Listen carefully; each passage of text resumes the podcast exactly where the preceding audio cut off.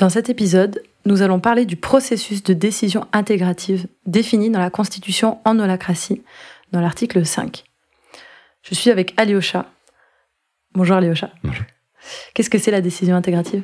Donc on parle bien d'un processus de décision, c'est-à-dire que c'est une méthode de décision qui est proposée par la Constitution pour prendre certains types de décisions. Euh, cet article 5, il est intéressant parce qu'il nous, il nous dit bien précisément à quel moment on doit utiliser ce processus. Ça ne veut pas dire qu'on ne peut pas l'utiliser pour autre chose, mais en tous les cas, pour certains types de décisions, il faut obligatoirement utiliser cette méthode quand on est en holacratie. Et notamment, dès qu'on veut modifier, créer ou supprimer un rôle ou une politique, c'est-à-dire une règle spécifique d'un cercle, on doit absolument le faire en utilisant cette méthode de décision. On ne peut pas le faire autrement. On ne peut pas le faire en faisant un vote, on ne peut pas le faire par décision du leader de cercle, on ne peut pas le faire par euh, euh, consensus autour d'un café la Constitution nous dit vraiment que la seule manière reconnue de modifier la gouvernance d'un cercle, c'est-à-dire la description du qui fait quoi et du qui décide quoi, c'est d'utiliser le PDI, processus de décision intégrative. Et donc c'est quoi qui est différent par rapport à un processus de vote ou majoritaire? Donc le principe même, l'idée même de majorité ou de minorité n'existe pas dans la décision intégrative. Euh, c'est un processus de décision qui est très directement inspiré de la décision par consentement qui nous vient de la sociocratie. C'est une méthode de décision euh, qui va donner une, place potentielle euh, sur un vrai principe d'équivalence à tous les membres du cercle. Donc ça, c'est le premier point très important. Tout membre d'un cercle peut apporter une proposition dans ce processus. C'est pas une autorité réservée, euh, et certainement pas en tous les cas aux leaders de cercle. Les leaders de cercle peuvent bien sûr faire des propositions comme les autres, mais dès l'instant où on a un rôle dans un cercle, on peut faire une proposition. Et ce processus euh, conduit la discussion, quelque part, des personnes participantes à la discussion, en les mettant complètement au service de la raison d'être du cercle. Donc c'est une méthode qui nous assure qu'on va prendre une décision au service du cercle, et non pas au service des personnes ou en fonction des préférences ou des opinions personnelles des individus qui, qui sont au service des rôles. Donc c'est un processus qui va nous permettre de nous, de nous altéro-centrer, c'est-à-dire de nous centrer sur autre chose que nous-mêmes et de nous centrer sur le but que poursuit le cercle, notamment sa raison d'être et ou ses redevabilités, c'est-à-dire ce qu'il a à produire. Donc une proposition, c'est valable quand euh, je peux justifier que je suis au service de la raison d'être du cercle. C'est ça, ça fera partie des critères de validité des propositions, j'y reviendrai juste après. Mais donc, juste pour terminer sur euh, pourquoi, qu'est-ce qu'il y a de différent avec d'autres modes de décision, c'est que cette discussion est conduite par étapes avec euh, des, des, choses assez cadrées et assez précises qui vont être animées par le facilitateur. Et ce qu'on va chercher à la fin, c'est à s'assurer qu'on n'a pas d'objection sur une proposition. C'est ce qui définit l'objection la décision intégrative, c'est que c'est une décision prise en l'absence d'objection. Donc, on ne cherche pas à ce que tout le monde soit d'accord, ni même à ce qu'une décision euh, recueille un avis majoritaire, on cherche simplement à ce que aucun des membres du cercle n'ait d'objection. Une seule personne, si elle a une objection, est en capacité de stopper le processus, de l'interrompre en quelque sorte, pour forcer une modification de la proposition jusqu'à ce qu'il n'y ait plus d'objection. Voilà. Mais euh, on le verra tout à l'heure quand on parlera un peu plus des objections. Une objection ne peut pas être une préférence personnelle, donc on peut très bien dans ce processus avoir des décisions qui sont prises alors que ce sont des décisions qui ne recueilleraient pas du tout un soutien majoritaire. Il y a peut-être des personnes qui ne sont pas d'accord ou qui ne trouvent pas que c'est une bonne idée, néanmoins qui n'auraient pas d'objection, et à ce moment-là, on peut prendre des décisions avec ce processus. Donc c'est très intéressant parce que ça permet à la fois d'avoir un vrai processus d'intelligence collective, donc ce qui est plutôt euh, chouette parce que ça nous permet d'avoir une plus grande intelligence mise au service des décisions qui modifient la structure du cercle, et en même temps une certaine garantie d'efficacité parce qu'on ne cherche pas à mettre tout le monde d'accord et on a un processus qui nous permet de soutenir et d'avoir des propositions ambitieuses, audacieuses, parce que euh, un peu euh, avant-gardistes ou un peu en, disruption avec les habitudes du cercle. Donc même si elles sont pas majoritaires, à condition toutefois qu'elles ne créent pas un risque nouveau trop grand qu'on ne pourrait pas euh, essayer de prendre. Et donc qu'est-ce qu'on peut faire avec ce processus? Le processus de décision intégrative, euh, donc le processus de gouvernance comme on l'appelle en holacratie, euh, permet de créer, modifier ou supprimer des rôles ou des politiques. Ça, c'est son usage le plus fréquent. Une politique, c'est donc une règle spécifique qui va octroyer ou restreindre des autorités au niveau d'un cercle. On peut aussi euh, déplacer des rôles vers un sous-cercle ou depuis un sous-cercle dans le processus de gouvernance, de même qu'on peut déplacer éventuellement des politiques depuis un sous-cercle ou vers un sous-cercle, à condition que ce soit bien au service de ce sous-cercle hein, de faire cette opération-là. Et on peut aussi, dans ce processus-là, tenir des élections, les élections intégratives, euh, qui nous servent à désigner les scribes ou secrétaires, les facilitateurs et les représentants de cercle. Et donc pourquoi on ne peut pas utiliser ce processus pour modifier autre chose que des rôles, des politiques ou euh, élire un facilitateur? Alors, la Constitution dit que aucun autre produit de ce processus-là n'est valide. Donc, euh, la, la, Constitution nous dit que quand on rentre dans ce processus de décision intégrative, la seule chose valide à la fin, c'est une création ou une modification de rôle ou de politique, mais, mais rien d'autre. Sous-entendu, certainement pas des décisions opérationnelles. Donc, je ne sais pas, si on rentre dans un processus de décision de gouvernance en disant, voilà, je voudrais faire valider un budget, on pourrait très bien imaginer que tout le processus s'applique, mais à la fin, il y aurait une objection pour gouvernance non valide parce que ça ne respecte pas la Constitution, puisque la Constitution nous dit que ce processus ne sert pas à autre chose que ajuster la structure d'autorité. Pourquoi? Parce que c'est un processus qui, d'abord, est lent. Il nécessite de prendre du temps. Une réunion de gouvernance, c'est un peu plus long qu'une réunion opérationnelle. On ne maîtrise pas le temps qu'on passe sur chacune des étapes, puisqu'on ne va pas limiter euh, la parole lors des questions de clarification ou lors des réactions, etc. Et on a potentiellement plusieurs objections à intégrer quand on fait une proposition. Donc ça ne répond pas aux besoins opérationnels d'une organisation qui a besoin de fluidité et de rapidité. Donc, utiliser euh, le processus de décision intégrative, c'est prévu dans la Constitution uniquement pour faire bouger l'organigramme en cercle, c'est-à-dire les rôles des cercles politiques.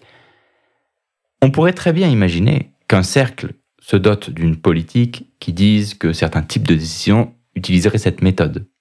Mais en tous les cas, ce n'est pas la Constitution qu'il demande, et l'utiliser au sens de la Constitution, c'est réservé à des décisions de structure. Le risque, si on, se mettait à, travailler, euh, c'est-à-dire à prendre des décisions opérationnelles du quotidien avec ce processus-là, je crois que ce serait un risque de paralysie euh, ou de dysfonctionnement de l'organisation à cause du temps qui serait nécessaire de passer en réunion, euh, et par ailleurs de l'immense difficulté que ça pourrait créer au moment des tests des objections, parce que les gens seraient en quelque sorte incités à objecter des propositions sur la base de leurs avis, alors même qu'ils n'ont pas forcément le rôle concerné. Alors, le test des objections nous permet de, d'éviter cet écueil, mais enfin, ça, ça consomme beaucoup de temps. Et dans toutes les organisations, le temps à consacrer en réunion est un vrai sujet, puisque c'est, quand même quelque chose de pas très pratique à organiser une réunion. Donc un petit peu partout en holacratie, on retrouve des principes comme ça qui nous garantissent une certaine frugalité dans l'usage des temps de réunion et de s'assurer qu'on utilise ces temps de réunion là où ils sont vraiment utiles et bénéfiques à l'organisation. Et donc, est-ce que la Constitution permet qu'un cercle puisse décider de modifier ce processus dans le cadre d'une modification euh, de la structure Donc, on veut modifier un rôle, on utilise le processus de décision intégrative en le modifiant. Est-ce que ça, c'est possible? La Constitution nous permet euh, d'ajouter des choses dans ce processus de réunion de gouvernance mais pas de modifier la base. C'est-à-dire que les étapes qui sont prévues, elles sont non négociables. Euh, pour être en holacratie, ça fait pas partie des choses qu'on peut modifier. Il y a plein de choses que la Constitution nous propose comme un format par défaut en disant très bien, bah, dans un cercle, si vous voulez, vous pouvez modifier. Euh, quand, on regarde le, processus de la réunion tactique, par exemple, la Constitution décrit le processus et à la fin, c'est écrit, et si vous voulez, dans un cercle, vous pouvez modifier ce processus. On peut changer complètement euh, l'ordre des étapes, ce qu'on y met, etc.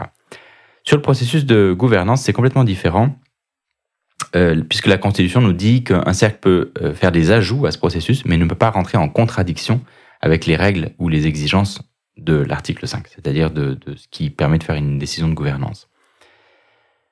Euh, j'entends souvent, par exemple, des gens qui voudraient ajouter des étapes au processus de décision intégrative pour que, après l'étape de l'amendement, on puisse refaire des questions de clarification en soi, c'est pas, n'est pas absurde sur le plan du sens.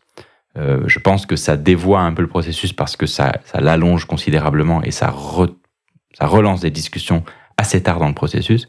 Mais euh, c'est quelque chose qui serait possible si c'était une politique décidée elle-même avec le processus dans sa version euh, de base, prévue par la Constitution.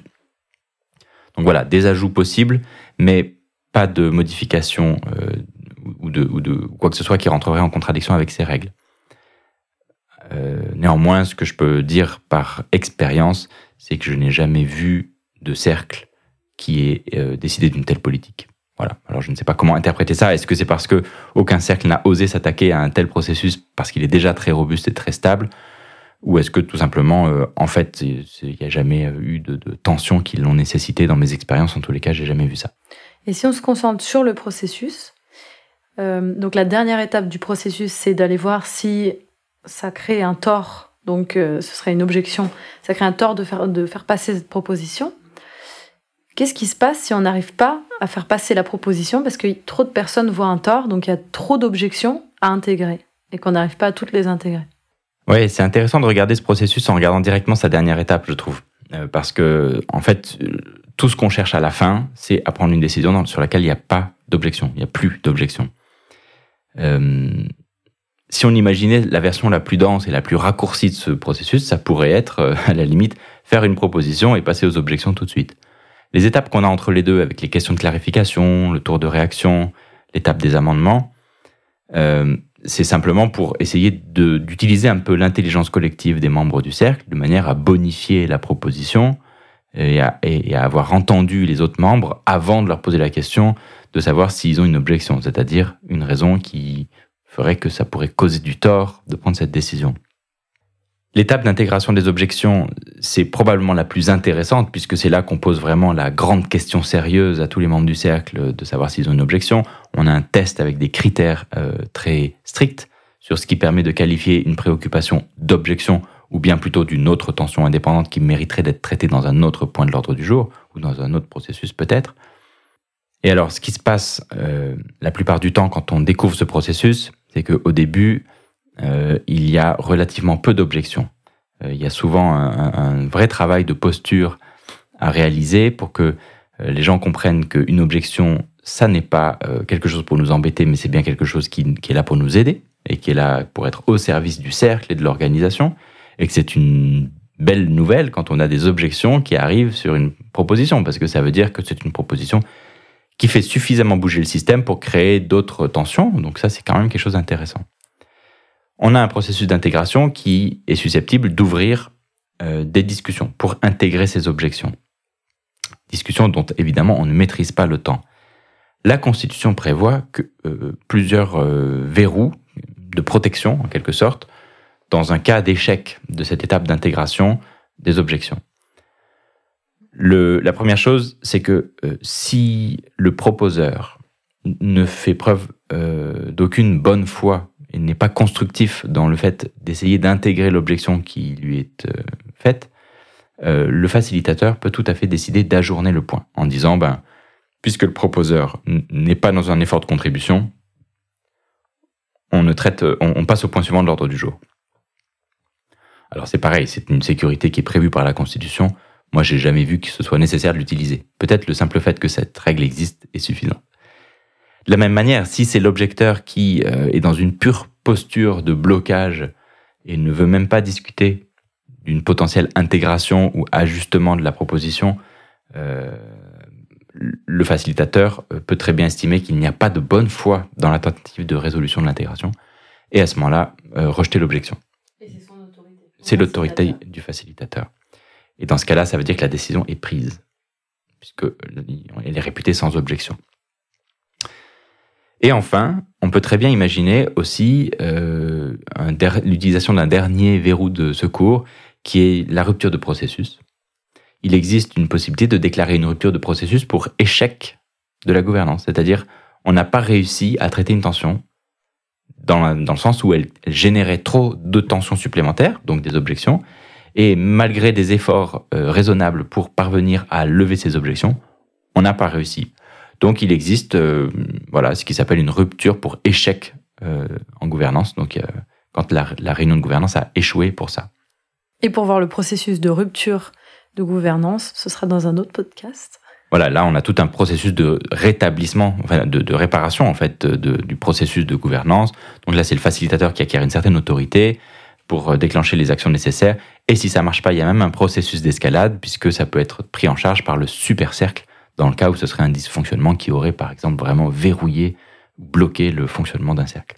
Ce qu'on verra en plus de détails dans un autre podcast. Merci Alyosha et à plus tard.